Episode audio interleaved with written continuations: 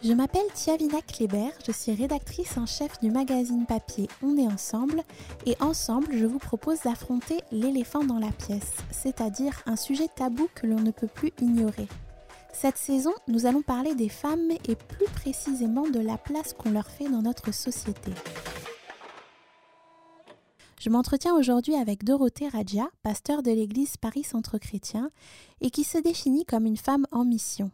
Dorothée Radja Qu'est-ce que ça veut dire pour vous d'être une femme en mission? En quelques mots, ben, je pense que je suis une femme, simplement une femme, comme toutes les femmes. Peut-être euh, la différence, euh, s'il y en a une, c'est que je suis une femme passionnée, je suis une femme euh, avec une vision, avec aussi une mission. Et justement, quelle est-elle cette mission? Eh ben, cette mission, c'est n'est pas la mienne. je pense que c'est cette mission qu'on a tous reçue nous les hommes et les femmes, indifféremment. Euh, elle nous vient du, grand chef, hein, du grand boss, euh, du grand berger des brebis. Cette mission, elle nous vient, elle nous vient de Jésus et c'est la mission la plus passionnante au monde. Et d'ailleurs, euh, c'est quelque chose qui passionne votre cœur. Qu'est-ce qui fait chanter votre cœur? Eh bien justement, ce qui fait chanter mon cœur, c'est l'accomplissement de cette, cette mission, de cette vision que Jésus nous a donnée. Et euh, ce qui fait chanter mon cœur, c'est quand je vois bah, le royaume de Dieu avancer. Mais le royaume de Dieu, c'est un peu vague en fait. Euh, plus clairement, c'est quand je vois les vies être changées, je vois les gens progresser euh, et leur vie être transformée. Et c'est vraiment ça qui fait chanter mon cœur. Et à, contrario, qu'est-ce qui fait, qu'est-ce qui vous brise le cœur? Ouais, je pense que c'est vraiment une question importante. Euh, c'est important que notre cœur soit brisé par ce qui brise le cœur de Dieu, parce que ce qui brise le cœur de Dieu, c'est euh, de voir que cette humanité qu'il aime et qu'il a créée, bah, elle ne le connaît pas et elle, euh, est dans les ténèbres, dans la mort, dans le désespoir, dans beaucoup de souffrances qui sont pas utiles, et que lorsque l'on connaît Jésus, qui est la lumière, eh bien, notre vie change tellement. Et ce qui brise mon cœur, c'est qu'il y a tellement de gens qui ne connaissent pas encore Jésus. Et j'ai ce, fardeau, j'ai cette passion et ce désir euh, bah, de mettre Jésus euh, voilà, sur le devant. C'est lui, c'est lui la star, c'est lui qui compte. Ouais. Bah, D'ailleurs, Jésus, il est au centre de, ce qu'on fait en tant que femme de foi. Euh, vous intervenez d'ailleurs euh, dans notre magazine euh, qui donne la parole à beaucoup de femmes de foi comme vous. la thématique du numéro s'appelle Où sont les femmes? Du coup, je vais vous demander, d'après vous, où sont les femmes? Bah, Je dirais que les femmes, elles sont là. Elles ont toujours été là et elles sont plus que jamais là. Et que c'est vraiment leur temps d'opportunité. Et tout en étant des femmes et en restant pleinement ce qu'elles sont, ce qu'elles sont intrinsèquement et ce qu'elles sont appelées à être. Jésus a besoin des femmes. Et d'ailleurs, la première personne à qui euh, Jésus s'est révélé à la résurrection, c'est quand même une femme euh, à qui il a dit va dire à mes frères. Et euh, elle a été la première à apporter cette bonne nouvelle. Ça veut dire que voilà, dès que Jésus mort et puis ressuscité, c'est une nouvelle saison qui est entrée. Et justement, euh, le prophète Joël, il en parle, il a dit que dans les derniers temps, Dieu répandrait son esprit sur les hommes, sur les femmes. Donc la place de la femme, bah, c'est d'être pleinement là où Dieu veut qu'elle soit, indifféremment peut-être de l'opinion des uns ou des autres. Du coup, votre place à vous, elle est euh, dans une église, la vôtre, à Paris Centre Chrétien, en région parisienne. Euh, donc, vous prenez soin d'une euh, congrégation qui rassemble des milliers de personnes chaque dimanche. Euh, j'aimerais savoir, est-ce que vous auriez imaginé que votre vie ressemblerait à ça aujourd'hui? Alors non, non, pas du tout. Là, c'est une surprise qui m'est arrivée au fil de l'eau, au fil du chemin de la vie.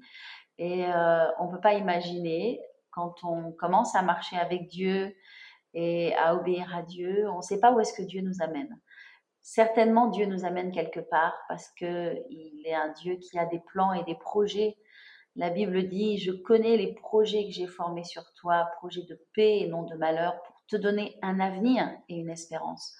Donc oui, c'est un peu, c'est la surprise, bien sûr, c'est la surprise. Mais du coup, comment est-ce que vous avez trouvé votre appel? Comment est-ce que c'est venu? Eh bien, justement, c'est venu. Euh, vous savez, je pense que si Dieu nous disait les choses euh, au départ, c'est clair que je ne sais pas si on serait capable euh, d'entrer dans ces choses ou d'avancer. je ne pense pas que Dieu a dit quoi que ce soit à ses disciples au départ. et c'est pareil pour nous tous, en fait. Notre seule euh, participation au plan de Dieu, c'est de le suivre et de lui faire confiance. Donc euh, voilà, voilà comment euh, j'ai découvert au fil de l'eau, au fil du temps, finalement ma place, mon appel, ma mission, ma vision. Il y a aussi cette particularité que vous étiez marié à un homme qui, euh, qui justement voulait devenir pasteur. Euh, est-ce que vous saviez quand vous l'avez épousé euh, qu'il qu'il voulait devenir pasteur et, et est-ce que ça a été évident pour vous de, du coup de, de, me dire oui, je vais le suivre dans cette mission? Alors effectivement, quand j'ai quand j'ai épousé mon mari, il était déjà un homme de Dieu accompli et qui avait beaucoup plus d'expérience que moi dans le ministère.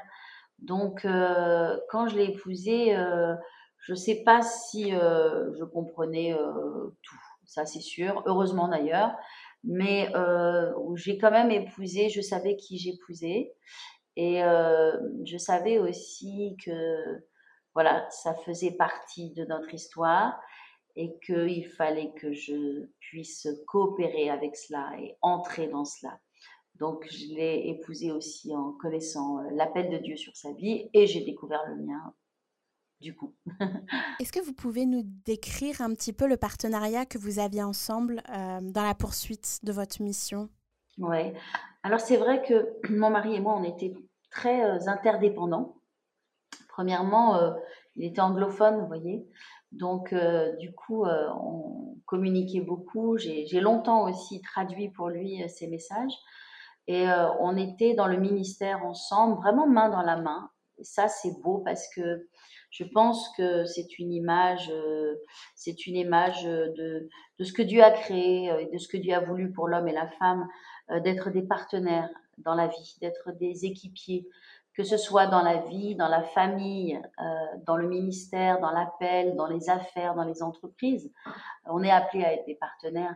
Et mon mari et moi, on était vraiment partenaires, on était équipiers, on était hyper interdépendants, mais aussi très autonomes.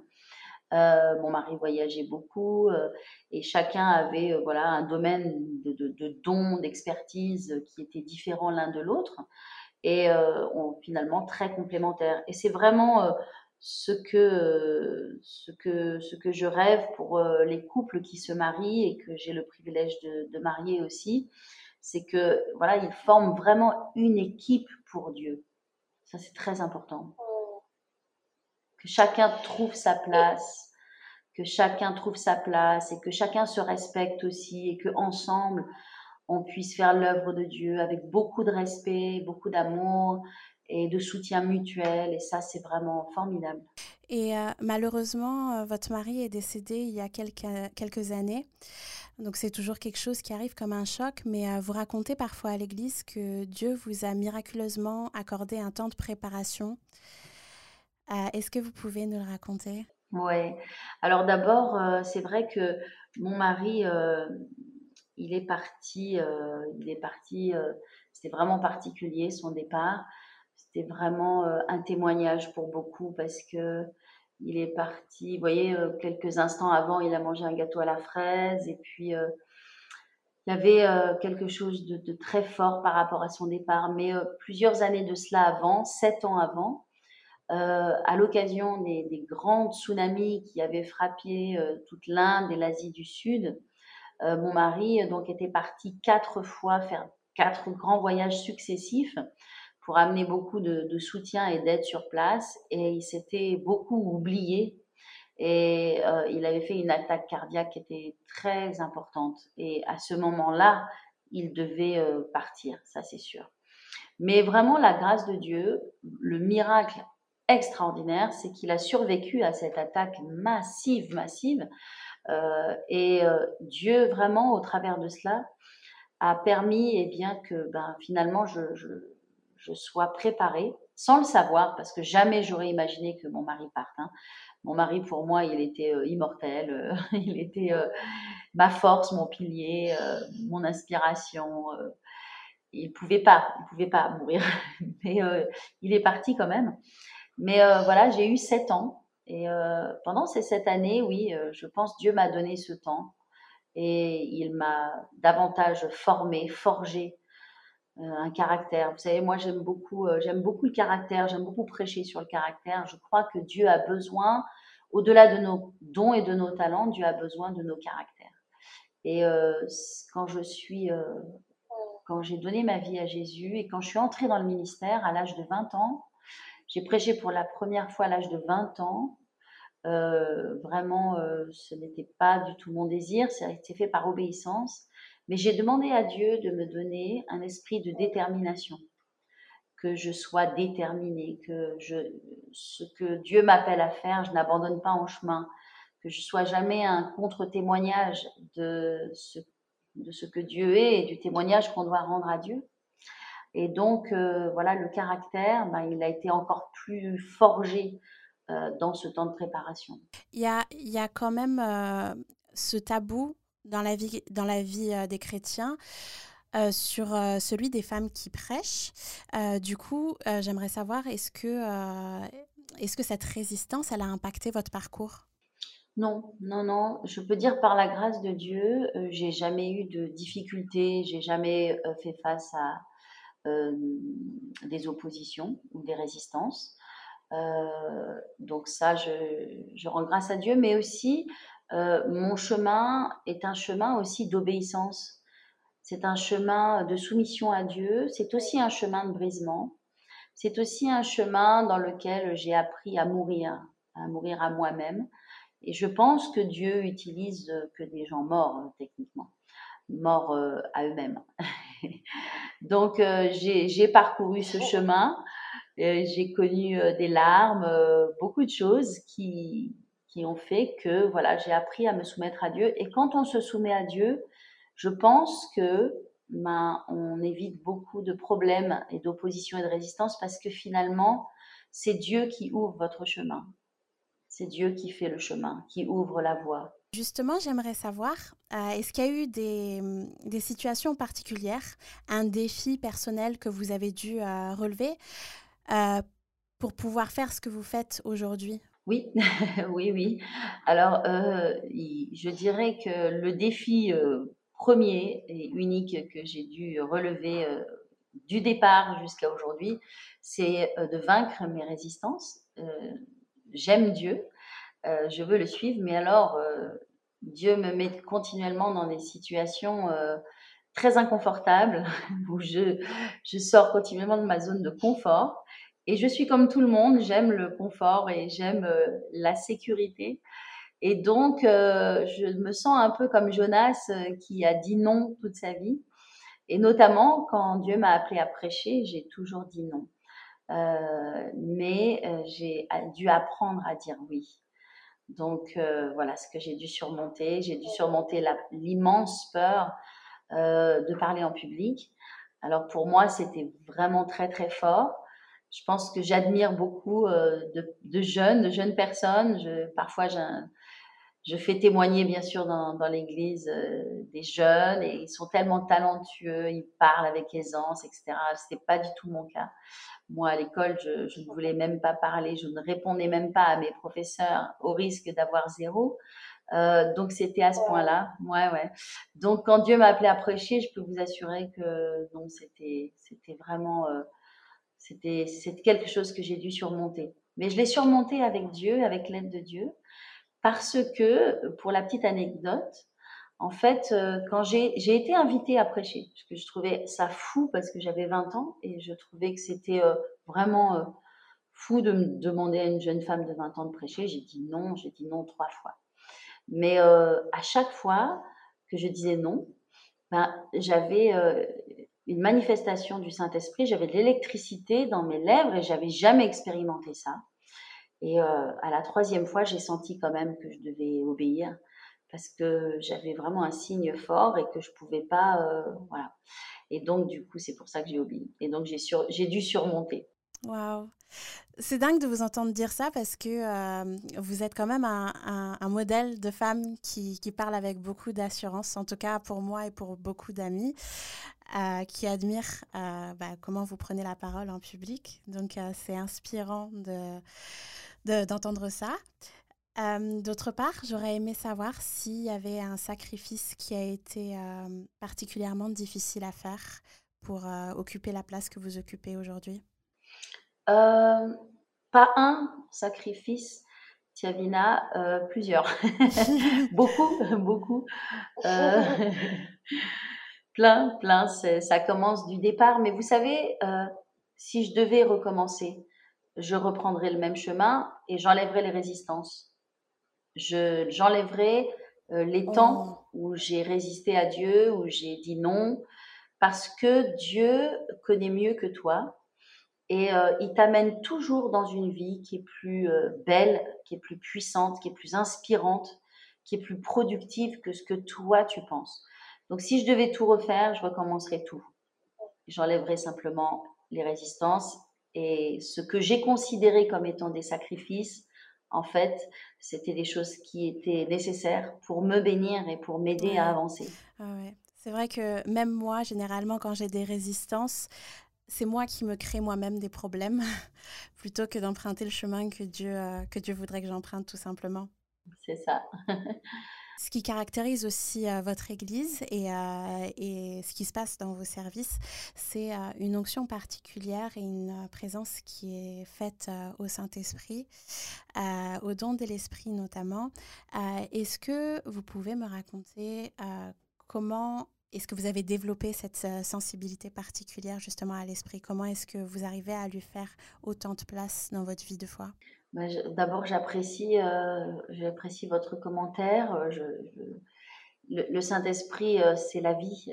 et sans le Saint-Esprit, on ne peut pas servir Dieu parce qu'on n'a pas de puissance en nous-mêmes. tout nous vient de Dieu, de l'Esprit de Dieu. Et le Saint-Esprit, c'est la vie de l'Église. Après, je ne suis pas du tout euh, prophète, ni euh, je ne me ressens pas particulièrement dans des dons euh, particuliers, mais c'est vrai que si le Saint-Esprit veut faire quelque chose, et on, veut lui laisser évidemment la liberté de toucher les gens, de guérir aussi les corps, les vies, d'encourager les cœurs. Et ça, c'est, très important. Euh, vous avez déclaré notamment euh, lors d'une prédication que euh, cette décennie sera spirituelle ou ne sera pas. Qu'est-ce que vous vouliez dire par là? Ben, Cette décennie, elle, est spirituelle. elle est absolument spirituelle, moi je le crois. Elle n'a jamais été autant spirituelle parce que Jésus est vraiment à la porte. Et je pense que l'Église, le corps de Christ, a besoin de devenir l'épouse de Christ et vraiment de se préparer euh, au retour du roi, au retour du Seigneur. Et ça, c'est très important, oui. Les chrétiens doivent être spirituels et non plus charnels. Ils doivent sortir des positions, des postures, des divisions aussi, des querelles. L'Église, le corps de Christ, doit être uni plus que jamais par rapport aux choses qui arrivent. Et euh, oui, oui, oui c'est très important. Euh, on sent aussi une certaine soif de justice qui s'exprime de manière très forte aujourd'hui dans le monde. Euh, j'entends par là la lutte contre euh, le racisme, la lutte contre les inégalités entre hommes et femmes. selon vous, qu'est-ce que Dieu voudrait dire à son Église dans une saison comme celle-ci?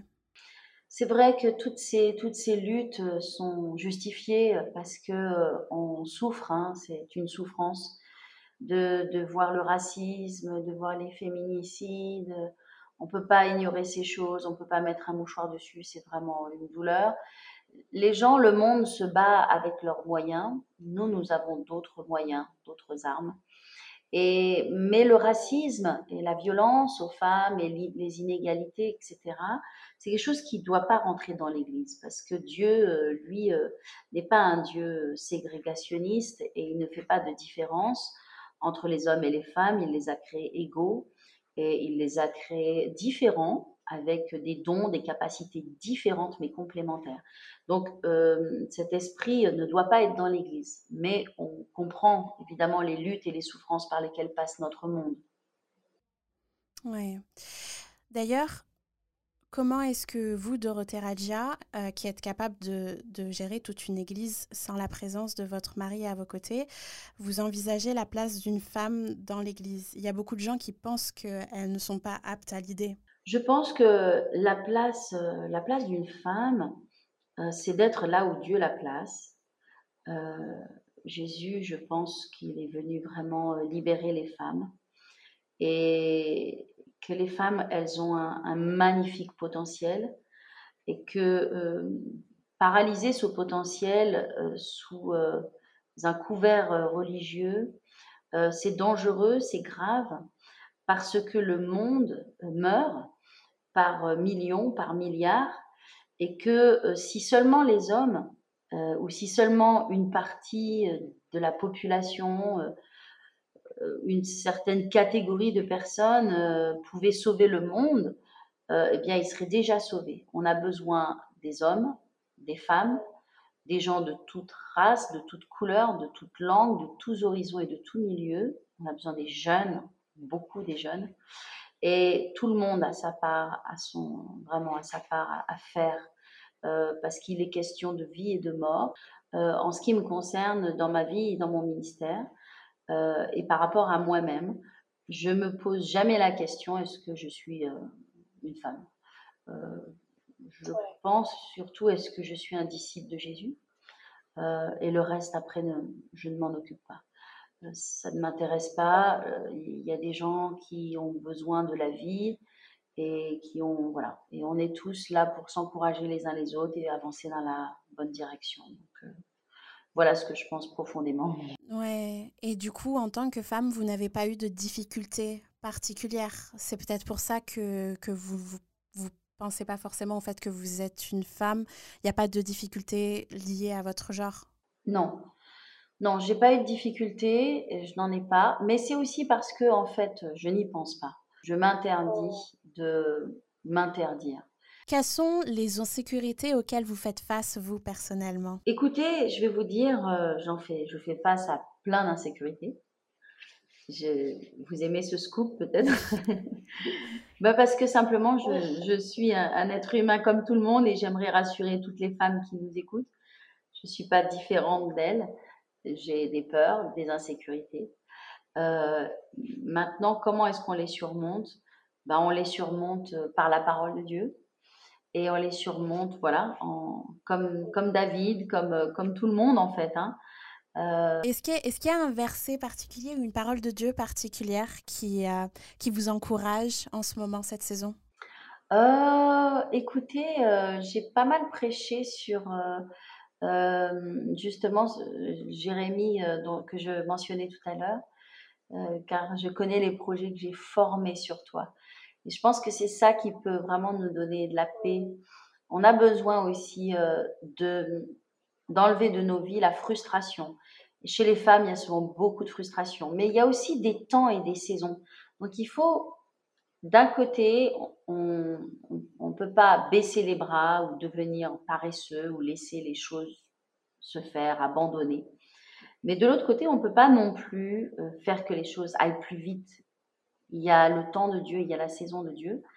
Et c'est très important de se rappeler que Dieu a formé, il a forgé des plans sur notre vie. Et notre rôle à nous, c'est d'être euh, connecté à Dieu et d'accepter d'être étiré et de continuellement nous, nourrir et euh, nous former.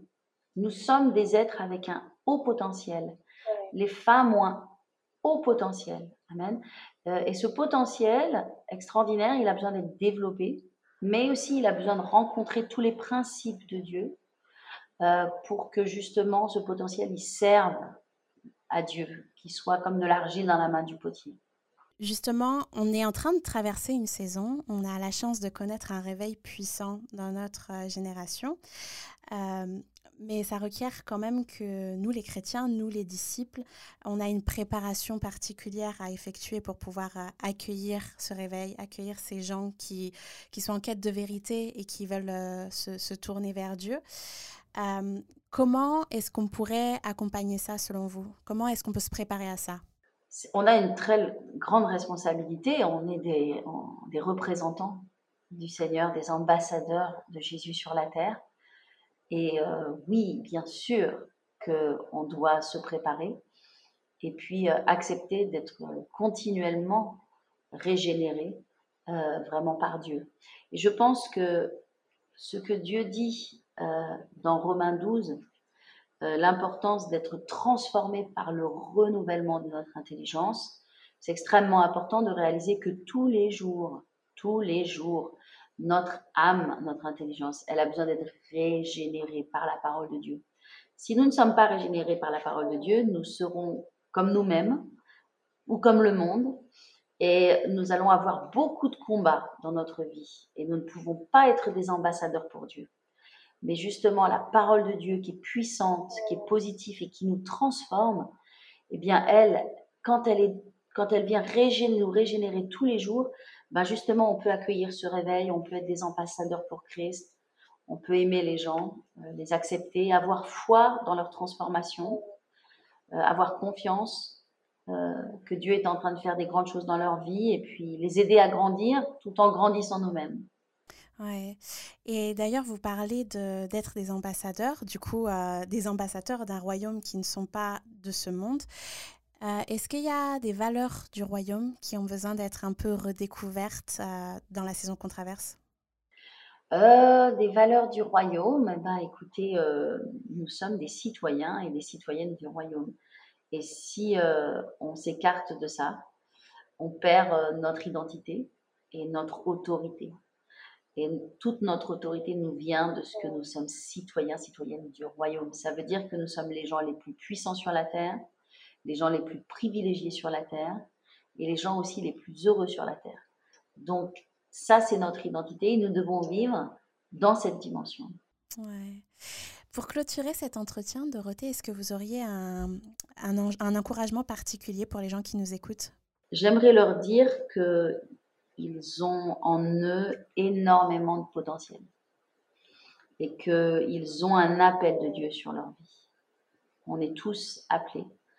Euh, et que le potentiel, plus le travail, le fait de se soumettre à Dieu et de travailler, de se nourrir, bah, ça va permettre l'accomplissement ça va donner naissance à ce que Dieu, à la vision que Dieu a mise à l'intérieur de nous. Donc, euh, ayez confiance en vous, croyez en Dieu, croyez en vous, en ce que Dieu a mis en vous. Restez euh, plein de foi, positif, et puis surtout nourrissez-vous de Dieu, de la parole de Dieu, et avancez. Merci à tous d'avoir suivi cet entretien. Un regard contemporain sur la mission que Dieu a confiée aux femmes, c'est ce que nous vous proposons dans le nouveau numéro de On est ensemble. Retrouvez Modestine Castanou, mais aussi Muriel Célérier, Audrey Mac et bien d'autres dans les pages du magazine. Commandez votre exemplaire sur www.onestensemblemag.com.